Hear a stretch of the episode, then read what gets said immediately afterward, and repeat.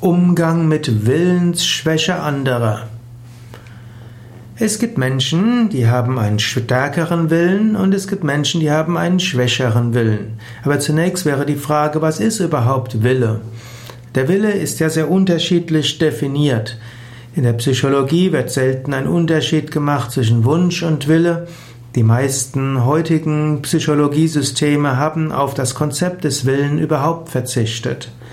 Im Yoga definiert man Wille als die Kraft, mit der man das umsetzt, was man für richtig hält. Also mit anderen Worten die Kraft des Verstandes, die Kraft der Vernunft, die Kraft der Buddhi.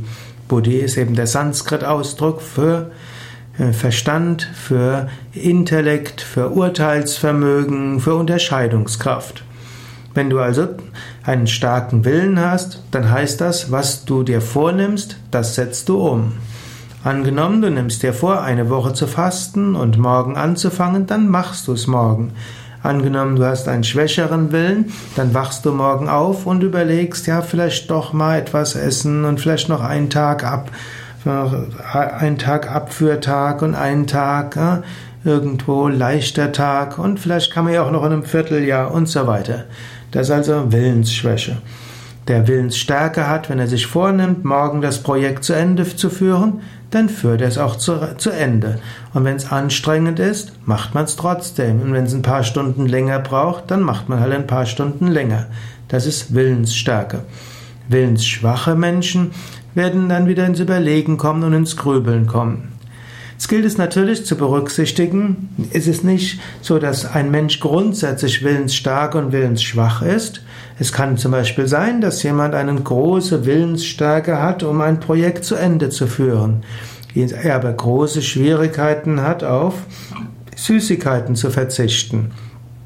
Oder es mag jemanden geben, der hat große Willensstärke in seiner, seinem Essen, aber den, Umsatz, den Vorsatz umzusetzen, jeden Morgen einen flotten Spaziergang zu machen, das fällt ihm schwer.